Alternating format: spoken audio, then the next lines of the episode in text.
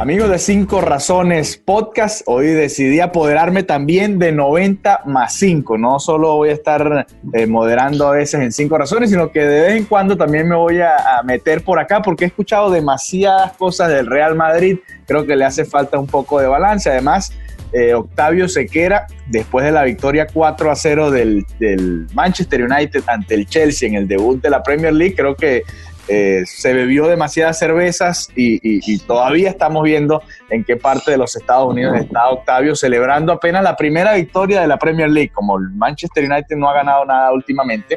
Bueno, ganó el año pasado la, Europa, pero bueno, eh, se emocionó mucho con esa victoria 4 a 0 ante el Chelsea. Hoy voy a estar yo ayudando aquí a, María y a Bruno a hablar del fútbol, que es lo que nos interesa acá en 90 más 5. Recuerden eh, suscribirse en todas nuestras plataformas de Cinco Razones Deportes Network, que ahora somos un network, incluyendo a los muchachos de 90 más 5. Bienvenidos, eh, María y Bruno, ¿cómo están? Pues muy bien por acá. Tú, María, ¿cómo andas? Buenos días, bien, bien. Eh, estamos todos bien, lista para hablar del deporte rey.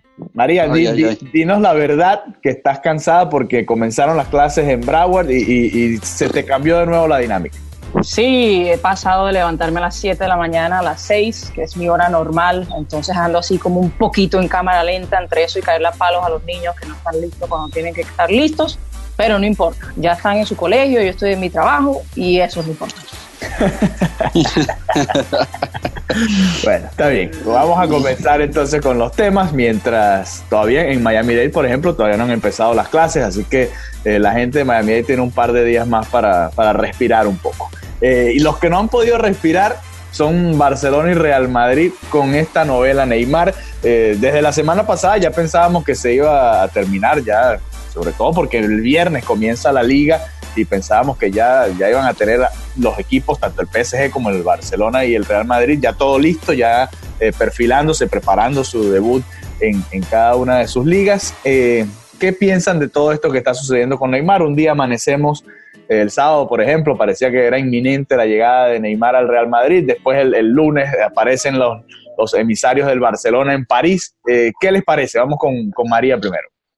Yo realmente pienso que, que, el Real Madrid, porque le creo a, la periodista Arancha Rodríguez, que trabaja para una radio española, pero también trabaja para Real Madrid TV. Eh, ella es de las pocas periodistas que no vende humo, o sea, lo que ella dice es lo que va siempre ha acertado, porque pues no sé quién es que le pasa la información, pero siempre tiene buena información. Ella puso esta semana que el Madrid no se ha interesado por Neymar en, ningún momento. Creo que es más una estrategia del Barcelona para que lo reciban mejor a Neymar, porque los, los barceloneses no quieren a Neymar después de cómo los dejó tirados, de final club demandado. Entonces ahora sale que no quieren recuperar y la gente dice, pero este Bartomeu está loco o, o que está fumando, ¿no? Entonces yo realmente, eh, mientras más lo pienso, pienso que eso es así, que es una estrategia para que no le caigan a palos cuando llegue el Camp Nou. Lo que yo no entiendo es cómo van a financiar ese fichaje y, su sueldo, ¿no? Creo que él va a jugar de azulgrana. Eh, en París, evidentemente, no se puede quedar, y menos todavía después de los bellos cánticos que le lanzaron el fin de semana pasado. Se acordaron de su mamá y de todos sus familiares. Y, y yo como madridista, mientras más lejos del Bernabéu esté, mejor. Eh, madridismo está desquiciado, ahora muchos que lo odiaban lo piden, yo no entiendo esa incoherencia. Yo no quiero a un jugador que con su historial de lesiones en, los tobillos, con sus fiestas, con los papás, con las prostitutas, con los toys, eh, yo ese no es un jugador que quiero para mi club. ¿Que es un crack con el balón? Sí, pero ¿qué ha hecho Neymar en los últimos dos años con el balón? Aparte de nada, nada. Ok, eh, pero ¿es estrategia del Fútbol Club Barcelona o del propio Neymar para aumentar su valor. ¿Qué piensa Bruno? Mira, yo creo que, esa teoría que nos da María es, muy válida. Bueno, María porque también evidentemente viene sonando en, España, ¿no? Eh, hay algo en todo esto que a mí no me cuadra, porque si tú te pones a ver, de verdad el Real Madrid, más allá de, de que el Real Madrid siempre quiere tener a un jugador mediático y que probablemente la llegada de, Hazard, que para mí es maravillosa, eh, no haya sido mediáticamente tan poderosa como yo pensé. Eh, eso te, confirma, bueno, las características del jugador, la personalidad del, futbolista, a lo mejor se dejaron llevar porque llegó con un poquito de barriga a la pretemporada, cosa que yo no lo veo descabellado porque esos futbolistas están en su derecho de, de, portarse un poquito mal dentro de lo que cabe eh, en sus días de descanso. Claro, ojo. Pero un poquito, no ese barrigón. Sí, sí, el barrigón a lo mejor hubo un exceso porque todos estos atletas tienen, incluso en, en las vacaciones, tienen a, unas actividades que cumplir para no llegar tan fuera de forma. Pero bueno, desviándome del tema Hazard, uno eh, entiende que el Madrid a lo mejor pudo haber buscado eso en Neymar, pero yo quiero centrarme en lo futbolístico. María hablaba de dos años que no juega bien al fútbol y estoy de acuerdo, lo firmo y, y, lo reafirmo. Y no solo eso, hoy, olvídense de esos dos años, imaginemos que llega hoy o al Barça o al Real Madrid. ¿Qué Neymar te vas a encontrar si en, la, en los entrenamientos con Brasil se lesionó? Si después de, los, de la Copa América y todo esto no hemos visto a Neymar entrenando a fondo porque en el PSG también lo, lo anunciaron con una lesión, entre comillas, sabemos todo lo que pudo haber en el camino, pero no ha entrenado a fondo. Entonces, sume los dos años que mencionaba María, que estos últimos meses, este tipo no ha estado seriamente dedicado al fútbol, con la cabeza puesta, no ha tocado un balón, eh, todos los demás jugadores, o del Madrid o del Barça, porque todavía no sabemos dónde va a parar, han hecho una pretemporada larga, eh, han jugado partidos amistosos, eh, Zidane anda dándose cabezazos a ver cómo Carrizo, su equipo, empieza a andar correcto más allá, y ya lo vamos a tocar, de, que es prácticamente el mismo equipo del año pasado, del Barcelona con el tema Valverde, eh, que, el equipo se le cansa en marzo, ha tenido una pretemporada diferente, ha tenido que probar piezas nuevas porque a Valverde sí le han llegado un par de piezas nuevas. Entonces este tipo va a llegar en helicóptero a Madrid o a Barcelona y decir, aquí estoy yo, dame la 10 o la 11 o la 7 o la 22, el número que le den, y ponme a jugar. Desde todo punto de vista, hoy para Madrid o para Barça, la llegada de, Neymar me parece a mí una real tontería. Yo con Griezmann, con Suárez y por supuesto con Messi, tengo un tridente maravilloso. Yo soy de los que ha dicho varias veces, incluso lo debatía contigo en su momento, Alejandro, que para mí Griezmann la va a partir, la va a romper y la va a descoser eh, en el Fútbol Club Barcelona sin ser la máxima figura, porque estamos claros que va a ser eh, Lionel Messi. Y en el propio Madrid, con todos los problemas que puede tener, yo tampoco le veo cabida a un tipo que hasta habló mal de esa institución. Entonces, no entiendo eh, estas ganas que pueden tener, a lo mejor lo del Real Madrid, como decía María, no, es, no era tan real, no estuvo tan interesado, porque por ahí leí que incluso el PSG le habría pedido a Vinicius y, y en, el, en, la institución merengue dijo, mm, mm, que va, yo a Vinicius no te lo doy, pero bueno, vamos a ver en qué termina este desastre, ¿no?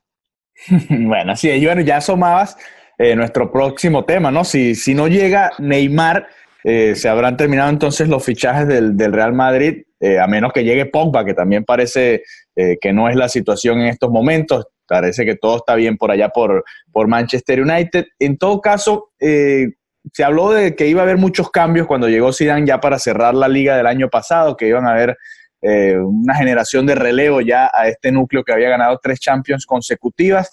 María, como madridista, ¿te sientes contenta con lo que ha hecho el Real Madrid en este mercado de fichajes hasta los momentos? Eh, ¿Te parece que ha habido suficientes cambios? No, la respuesta es no. Yo pienso, como lo dije hace meses, o bueno, semanas, ¿no? Para no sonar tan exageradamente latina, eh, que el Madrid había vendido muy pronto a, Llorente y mm. la sesión de Ceballos, o sea, el, Real Madrid ahora mismo necesita músculo en, en, el medio campo. Yo hice una encuesta esta semana que respondieron más de 3.000 personas preguntando qué línea necesita más refuerzo y la gente por lo general coincide, que es el centro del campo y la defensa y ahí no ha venido absolutamente nadie en el centro del campo.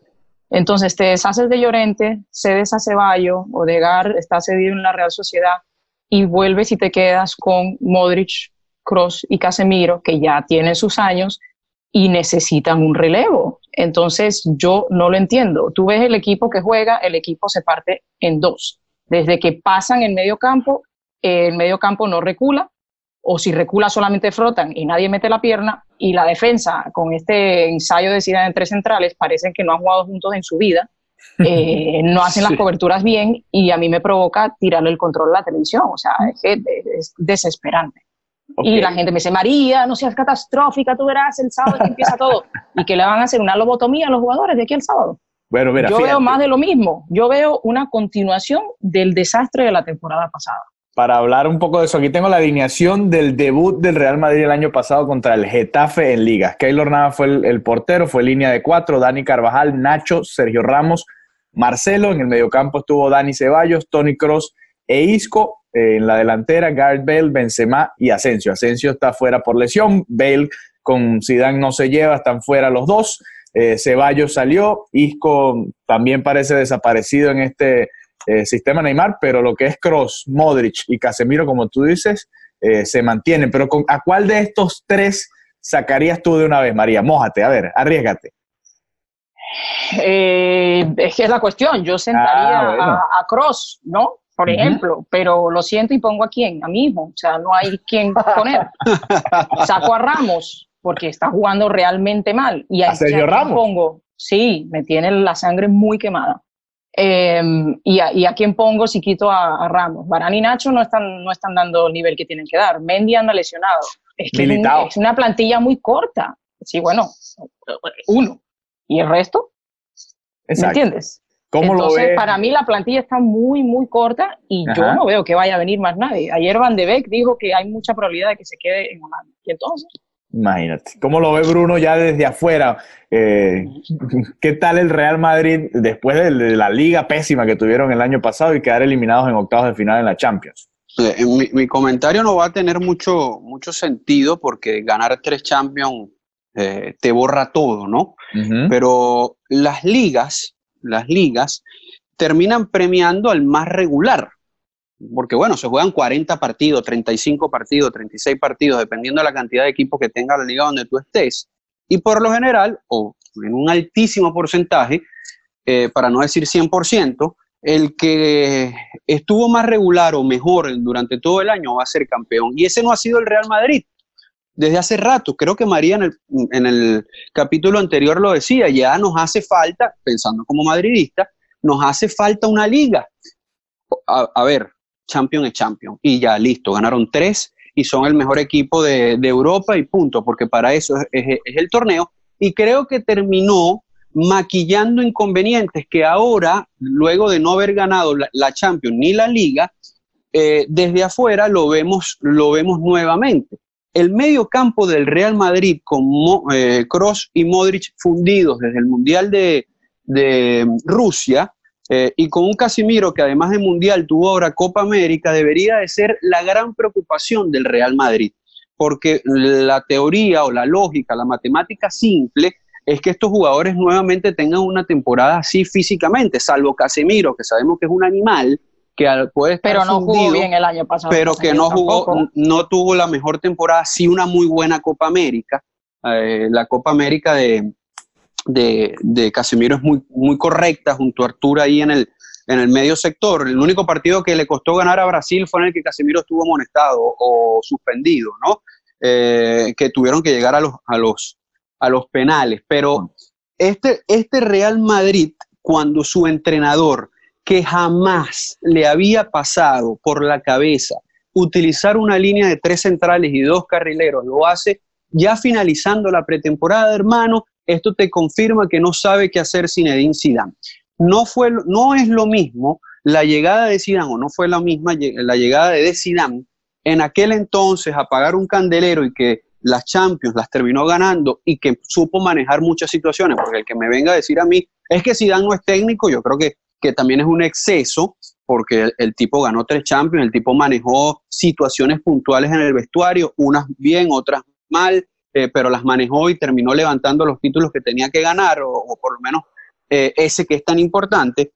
Hoy en día llega de una manera distinta, porque en teoría, según sus palabras, llegaba la fulana revolución, eh, llegaba el armado de un equipo desde el punto de vista Zidane, y aquí voy a defender un poquito el Real Madrid Porque también hay que decirlo eh, que, el re- que mientras a fulanito de tal se lo venden en 50, 60 millones de euros, al Real Madrid le piden 120, 140.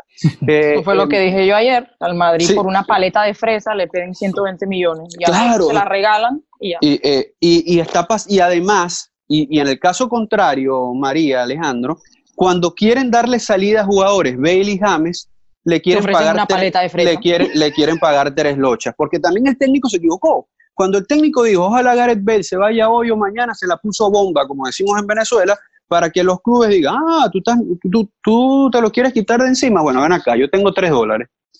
¿Y ahora qué, ¿y ahora qué vas a hacer? Sí, y no convocar a, James también. Sí, no convocar a James. El tema de James supuestamente estaba listo en el Napoli, no sé qué pasó. Después estaba listo en el Atlético de Madrid, no sé qué pasó. El Napoli lo quería cedido.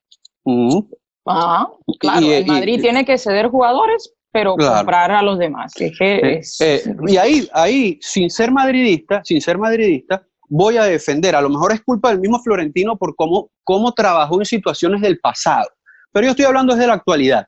Y en la actualidad eh, al Real Madrid no le han sido fácil, no le han puesto eh, fácil las cosas para, para las contrataciones ni para las salidas.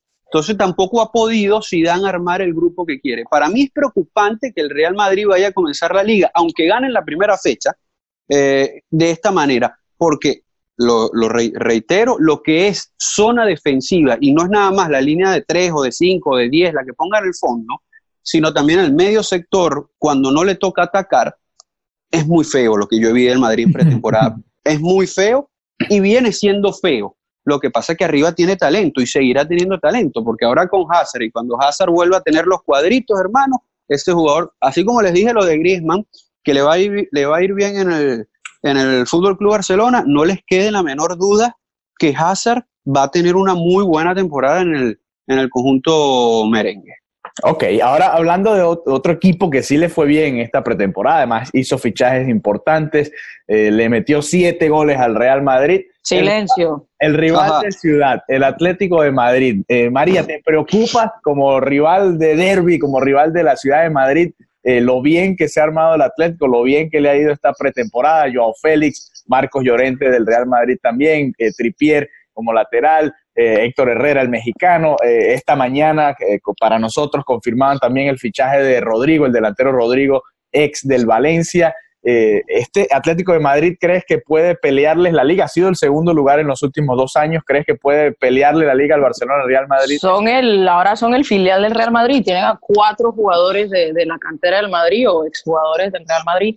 Yo pienso que todo va a depender eh, si compiten o no en el sistema de juego que vaya a usar el Cholo. Si el Cholo insiste en guindarse del, del larguero y echar a su equipo atrás cuando va ganando, que es lo que suele hacer, le entra una cagadera ahí que no entiendo, perdón por la palabra, pero es no, adelante, esto es podcast. Eh, entonces, pues eh, pienso que no, que no van a competir. Si ponen el equipo a jugar y deja que, que Llorente distribuya y hagan lo que tienen que hacer, entonces sí, eh, yo del Atlético me traería para el Madrid a ¿Te preocupa? Eh, no. ¿No? No. a mí me preocupa mi equipo. Yo intento no fijarme en, los otros. Yo creo que en papel son equipos muy fuertes, pero vuelvo y digo, yo quiero ver semana sí, semana también, cómo, cómo van a ser esas rotaciones cuando empiece lo bueno, la Copa, Liga y Champions. Ahí es donde se cuecen las habas, ahí es donde viene quién descansa, quién no descansa y a ver si, bueno, si, si demuestran lo que tiene que demostrar. Joao Félix tiene muy buena pinta. Yo quiero ver qué hace eh, ahora con, con, los niños grandes, ¿no? Claro, cuando empiece la temporada. Bruno. Porque igual, perdón, igual que me dicen, María, no te puedes llevar de la pretemporada del Madrid, pues tampoco te puedes llevar la del Atlético. Puedes ganar todo en pretemporada y reventar. Exactamente, no han ganado nada tampoco. Eh, Bruno, eh, del Atlético de Madrid salieron Antoine Grisman, Lucas Hernández, Rodri en el medio campo, eh, Felipe Luis, eh, Diego Godín, parecía que se desarmaba este equipo y que entraban quizás en un proceso de transición, pero el equipo que han armado es bueno. ¿Cómo lo ves tú? Bueno, eh, mi preocupación pasa de todo lo que mencionaste, incluyendo a Grisman, por la ausencia de Godín. Y yo no sé si, si María lo, lo sabe, yo soy fanático del Milan, es mi equipo, pero en España sigo al Atlético de Madrid, no me odies. Eh, ah, bueno, eso es pobre tu vida. Eh, desde, eh, desde, desde, Kiko Narváez, después la presencia de Vieri, una temporada en el Atlético de Madrid, me hizo ser seguidor, más no hincha, más no fanático. Son dos cosas totalmente distintas. Acepto el sufrimiento que vive constantemente el, el, Atlético de Madrid y a pesar de estar probablemente en su mejor etapa, con eh, etapas de, o con títulos de Europa League, pero dos derrotas en finales de Champions y alguna liga también que, pudo conseguir el Cholo, me gusta que María hable de fútbol y diga, si el Cholo Simeone va con su propia idea, este equipo pueden ponerle, o con la idea que ha venido teniendo, ojo, porque hay que verlo ahora, eh, este equipo difícilmente va a ser el candidato A, el candidato a ganar la liga, el candidato a ganar la Champions, el candidato a ganar la Copa del Rey, porque tú puedes traer a Joao Félix, tú puedes traer eh, ahora a Rodrigo, pero si sigues con el funcionamiento defensivo, que ahí voy con una arista, que es la que más me preocupa futbolísticamente hablando. Pero si tú vas a ir con, con ese pensamiento defensivo, Joao Félix no va a poder terminar de brillar, que por cierto creo que también lo decía hace un par de semanas, hay que ponerlo a comer tapitas por ahí en Madrid para que agarre unos kilos porque está, porque está flaquito y, y, en pretemporada es una cosa como decían ustedes, ¿no? Bueno, tiene 19 años nada más. Sí, sí, sí, sí el, el, talento y la técnica la, la, cuenta con ella. Ahora hay que saber llevarlo. Yo lo vi en un partido de UEFA Nation League y creo que el técnico creo no, el técnico Santos en Portugal lo terminó sacando en el descanso porque no pudo con el ritmo. Lo que no recuerdo si fue en la final o en la semifinal, pero sé que estuvo en uno de los dos, donde Portugal terminó levantando el título y no pudo con el ritmo de verdad, no, el ritmo de pretemporada, el ritmo real. Pero bueno, eso, eso lo va a ir tomando 19 años, ¿no? Pero el Cholo Simeone tiene un equipazo. El Cholo Simeone tiene un muy buen equipo, eh, eso está claro. Y si lo pone a jugar distinto, puede ser una verdadera máquina. Ahora, mencionaste a Lucas, era eh, lateral. Felipe Luis, lateral. Diego Godín, capitán y central. Estamos hablando de tres defensores, Lucas y, y, Felipe Luis, si no me equivoco, los dos zurdos eh, podían chocar ahí, pero había profundidad. Bueno, Juan Fran también salió Juan Fran, es decir, hacia el San Pablo prácticamente tu, línea de cuatro, la que siempre ha armado el Cholo Simeone, se fue. Quedó nada más eh, José María Jiménez y Savich, que, juegan mucho porque esa rotación de centrales, salvo Godín, se daba. La ausencia de Godín puede pesar una barbaridad y va a pesar. Eh, el líder del vestuario, el líder de la defensa, eh, el tipo que te ganaba juegos al 90, como así decimos o decíamos lo del el 90 y Ramos, Godín también podía ganar partidos en el juego aéreo en Uruguay y en la selección. Y ese funcionamiento defensivo no, ni siquiera en una pretemporada, por lo general, llega al punto tope. Tienen que pasar partidos oficiales para tú darte cuenta de que va a estar hecha esta, ah, esta defensa del Atlético de Madrid. Y parece mentira. Hoy tengo dudas sobre la defensa del Cholo Simeone, y no por los nombres, porque sigue teniendo nombres correctos, muy buenos, ¿no? De la llegada de Tripier, por ejemplo, eh, está Savich, está eh, Jiménez eh, y, los que puedan seguir utilizando, pero Está Versálico también, vuelve Versálico. Inter. Está también un fichaje que hicieron del Atlético Paranaense, un lateral zurdo, Renan Lodi, 21 años, brasileño. Claro, y eso es muy bueno. Eso sí me ha gustado del, del Atlético de Madrid. ¿no? Está comprando para ganar, pero está comprando para ganar hoy, mañana y pasado, porque no es que está comprando a Bruno Gómez con 36 años, no, está comprando tipos de 19, 20, 21, salvo algunas eh, llegadas que puede tener, porque también la experiencia se necesita de un equipo que, repito, perdió a Godín, atención con esto, y a mí particularmente como seguidor del equipo, me preocupa la defensa que pueda tener el Cholo Simeone para esta campaña 2019-2020. El Atlético de Madrid hizo todos estos fichajes y terminó recibiendo más dinero del que invirtió, así que además de, conseguir buenos fichajes, le fue bien en la parte económica. Y hablando de la parte económica, María nos comentaba más temprano que quería hablar sobre el fair play financiero y de hecho nos envió una tabla aquí, todo un trabajo de producción que hizo María, eh, porque los sueldos del Barcelona están alrededor de los, del 80% de... Eh, 81, 81% exactamente eh, de qué, qué es lo que está pasando ahí, María. Y además quieren traer a Neymar. Eh, eso es lo que me gustaría a mí eh, que alguien me dijese, ¿no? Porque se supone que los sueldos no pueden sobrepasar el 70 o el 71% y ellos ya van por el 81 sin Neymar. Y aquí nadie dice nada, nadie pregunta nada. yo no entiendo cómo es que están las cuentas de ellos. Se supone que pidieron un préstamo para pagar a Grisman, no han terminado de pagar a, Dembélé. ¿Y cómo van a fichar a Neymar? O sea, nadie destapa esa olla y mi pregunta es, ¿por qué? Si tú dices algo en las redes sociales, entonces yo soy una madridista llorona que lo que quiere es quejarse. Entonces yo digo, bueno, pues que, diga alguien algo, alguien neutral, porque es que no hay por dónde, no hay por dónde cogerlo. O sea, no entiendo cómo están balanceadas esas cuentas y por qué no hace nada eh, los organismos que tienen que hacer algo, se supone. Nadie más neutral que Bruno Gómez. ¿Qué piensa Bruno Gómez de la situación? Mira, yo voy a ser muy honesto con este tema. El fair play financiero lo leo, lo entiendo cuando lo leo, pero cuando lo veo en ejecución no entiendo nada. ¿no? Ya María dado uno de los puntos que tiene el fair play financiero, que es el tema de los sueldos, y voy a ir, eh, me voy a meter yo mismo el dedo en la llaga, ¿no? El Milan tiene tres años en una disputa eh, con, este tema del fair play financiero, tanto así que este año dijeron ya basta y creo que de buena decisión para borrar esto y ya quedar bien con UEFA, decidieron no jugar la Europa League eh, para aceptar el castigo. Y yo me pregunto, ¿cómo es el fair play financiero si en el Milan juega cualquier cosa? El Milan, salvo Donnarumma, que sí tiene un sueldo de 7 millones de euros por un arquero y de, de 19, 20 años, loquísimo, pero bueno, fue la única manera de quedarse con Donnarumma. El resto tiene sueldos para un equipo histórico como el Milan muy normal. Y yo me voy al PSG, y yo me voy al Barcelona, y yo me voy a otros equipos, y eh, no andan con el mismo inconveniente, entendiendo que, bueno, que dentro del fair play financiero hay lo que tú produces, lo que tú generas eh, para poder pagar los, los sueldos, las distintas cosas que tengas que pagar. Por eso yo honestamente no lo entiendo.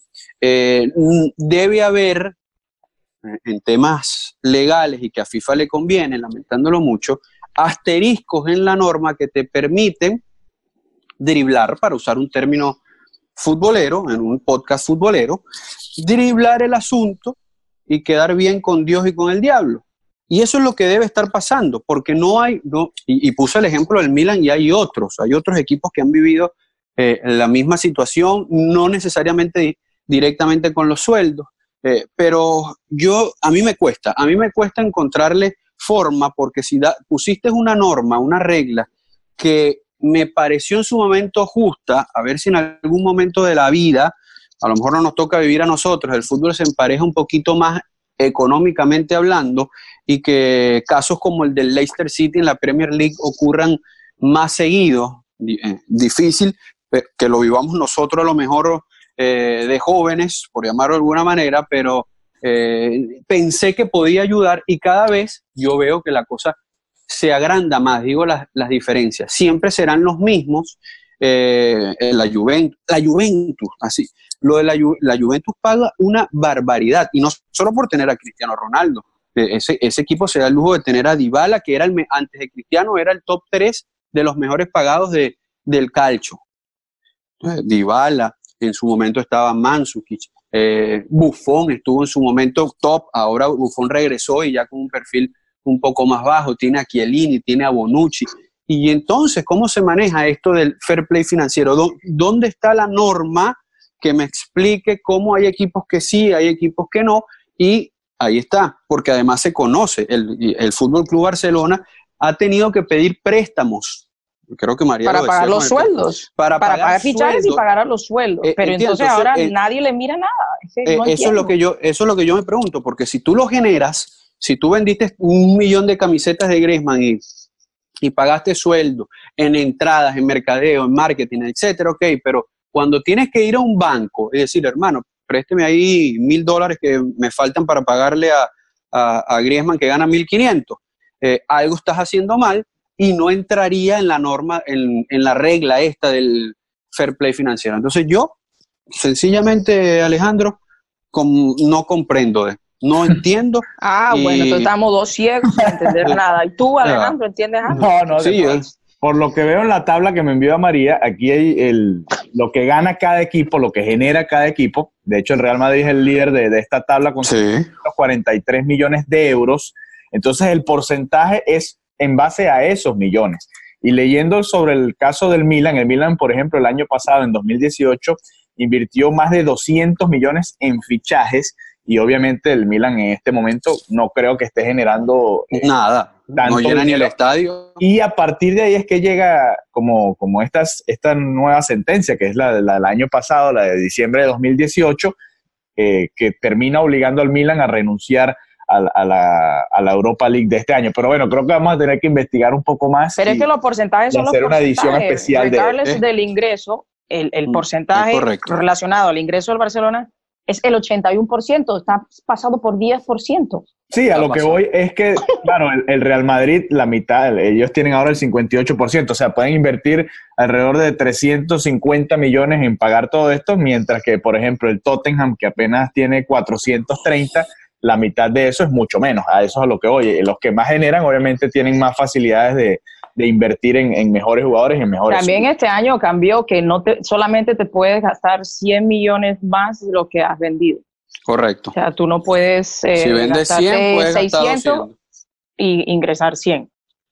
Por eso, por, eso, por eso el Atlético de Madrid ha sido súper inteligente, que por cierto, le, en cualquier momento le, le, venden un paquete al pobre Milan. Y mira, mis dos equipos, ¿no? Mi, mi equipo de Italia, mi equipo de, de España se están haciendo, están cayendo un negocio que el Atlético de Madrid va a celebrar, porque 50 palos por Ángel Correa le va a pagar. ¿Qué, es lo que querías decir sobre Ángel Correa? ¿No te parece que vale los 50 millones? No, no, no. ¿Por qué no, Bruno?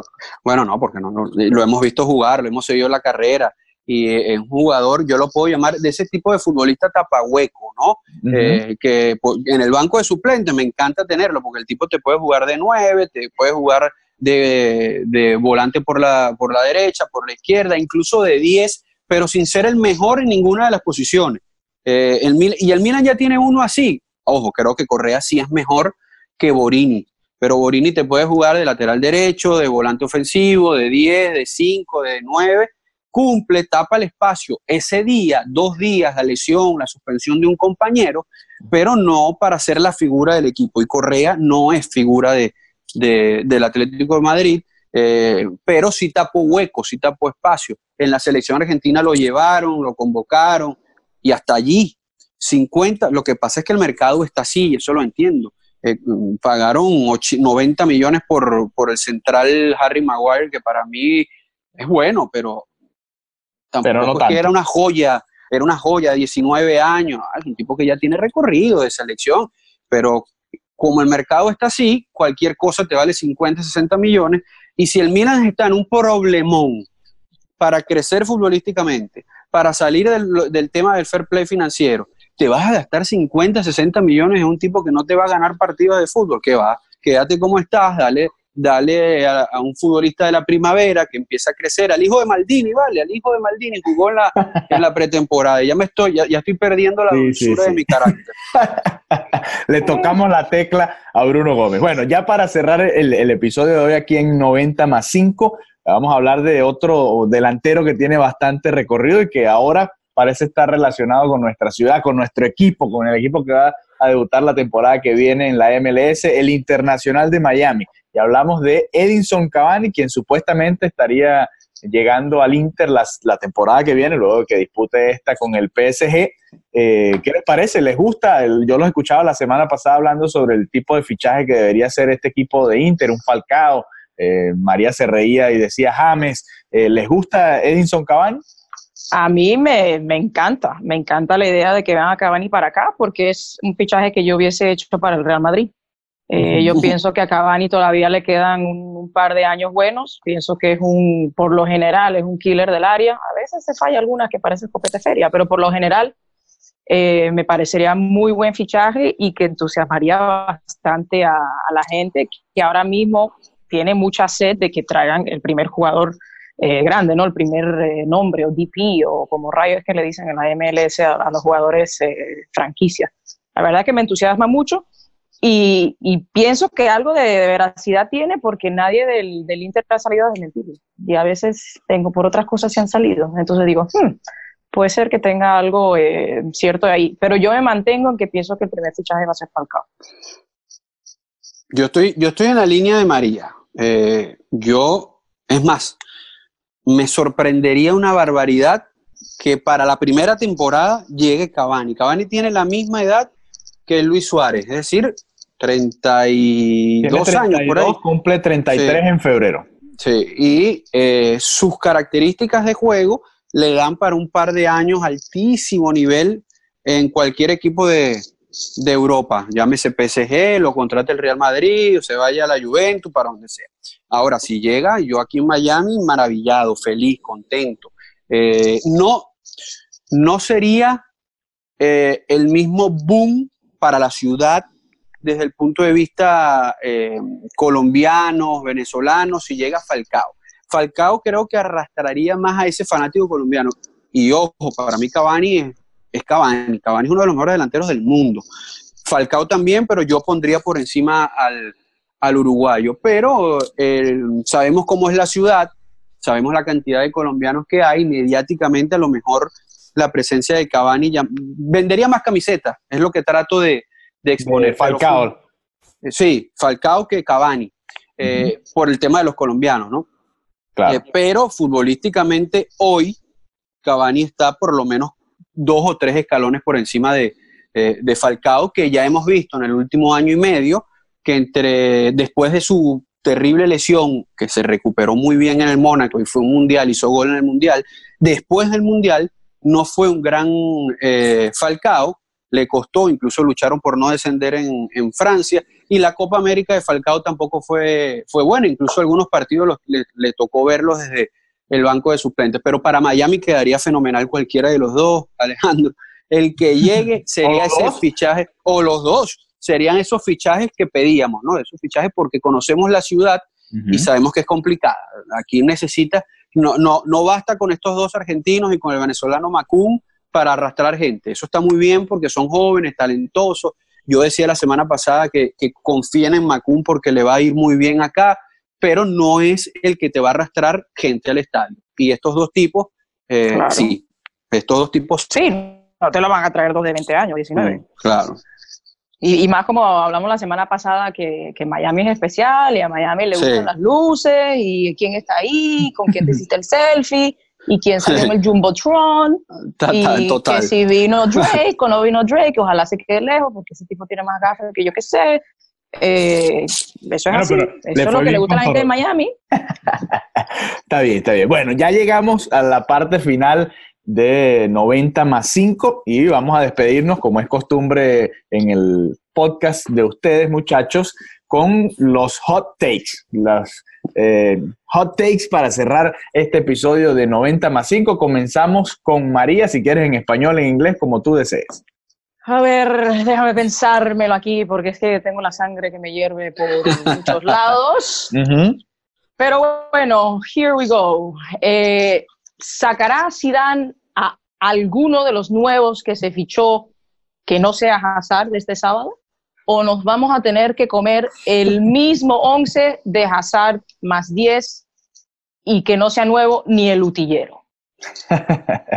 y te lo dejo así en español porque... está, bien, está bien, está bien, está bien. Perfecto. Bruno, a ver, adelante. Ayer en eh, la Copa Argentina se dio el debut de Daniele De Rossi, eh, uno de los futbolistas campeones del mundo del 2006 junto a Buffon, que quedan vivos futbolísticamente hablando, que están activos, ¿no? Eh, primero el resultado no fue positivo para Boca, perdió en penales, eliminado de la Copa Argentina, pero vi el partido, señores, y el lujo que se va a dar el fútbol argentino y suramericano en Copa Libertadores de América con este señor que juega a un ritmo distinto a pesar de sus 36 años. Y cuando digo ritmo no es que corre como un loco, es que simplemente entiende el juego de mejor manera. Yo soy seguidor del fútbol argentino y en Argentina no juegan de primera. En Argentina juegan a driblar, a correr. Este señor ayer en su primer partido hizo gol. Este señor en su primer partido la movió la esférica de una manera distinta. Hasta sus compañeros quedaban sorprendidos de cómo de primera podía entregar la pelota. Suramérica, Conmebol, aprovechenlo, disfruten, porque un Daniele De Rossi, que no habrá sido el mejor de los mediocampistas en la historia del fútbol italiano, pero es muy bueno, llegó a América, llegó a Suramérica a jugar al fútbol, no a robar plata, no se fue por plata fue a jugar. Ayer debutó con gol, aunque haya quedado eliminado eh, el conjunto del Boca Juniors. Así que a disfrutar de Daniela de Rossi, no sé cuánto tiempo, pero por lo menos seis meses en Argentina. ok, perfecto. Ahora yo me voy a, involucrar también en esta práctica de ustedes. Mi hot take es el siguiente. Zinedine Zidane va a arruinar su legado con el Real Madrid. Ay, ay, ay. Salió en el momento indicado, justo después de ganar las tres Champions en dos temporadas y media, y ahora ha regresado para tratar de ayudar al Real Madrid, a la institución, a Florentino López, y creo que se está arriesgando a dañar su legado con la Casa Blanca. Eh, y esta temporada, por lo que va, por como se va vislumbrando, no va a ser del todo buena para los merengues. Eh, no se ven favoritos en la liga, en la Champions eh, tampoco el panorama parece ser el más claro. Quizás la Copa del Rey este año es una copa que han menospreciado en años anteriores, así que creo que Zidane va a arruinar su legado con el Real Madrid. Ay, ay, ay, María te va a insultar en el grupo. No, cada uno opina, que después me dicen dictadora. bueno amigos, así llegamos al final de esta edición de 90 más 5. Vamos a ver si de aquí a la semana que viene Octavio Sequera se decide a, reaparecer. Vamos a ver cómo le va al Manchester United este fin de semana. Quizás tenga que ver un poco con eso. Así que ya saben, suscríbanse a 5 Razones Podcast, a 90 más 5 en todas nuestras plataformas y nos reencontramos la semana que viene.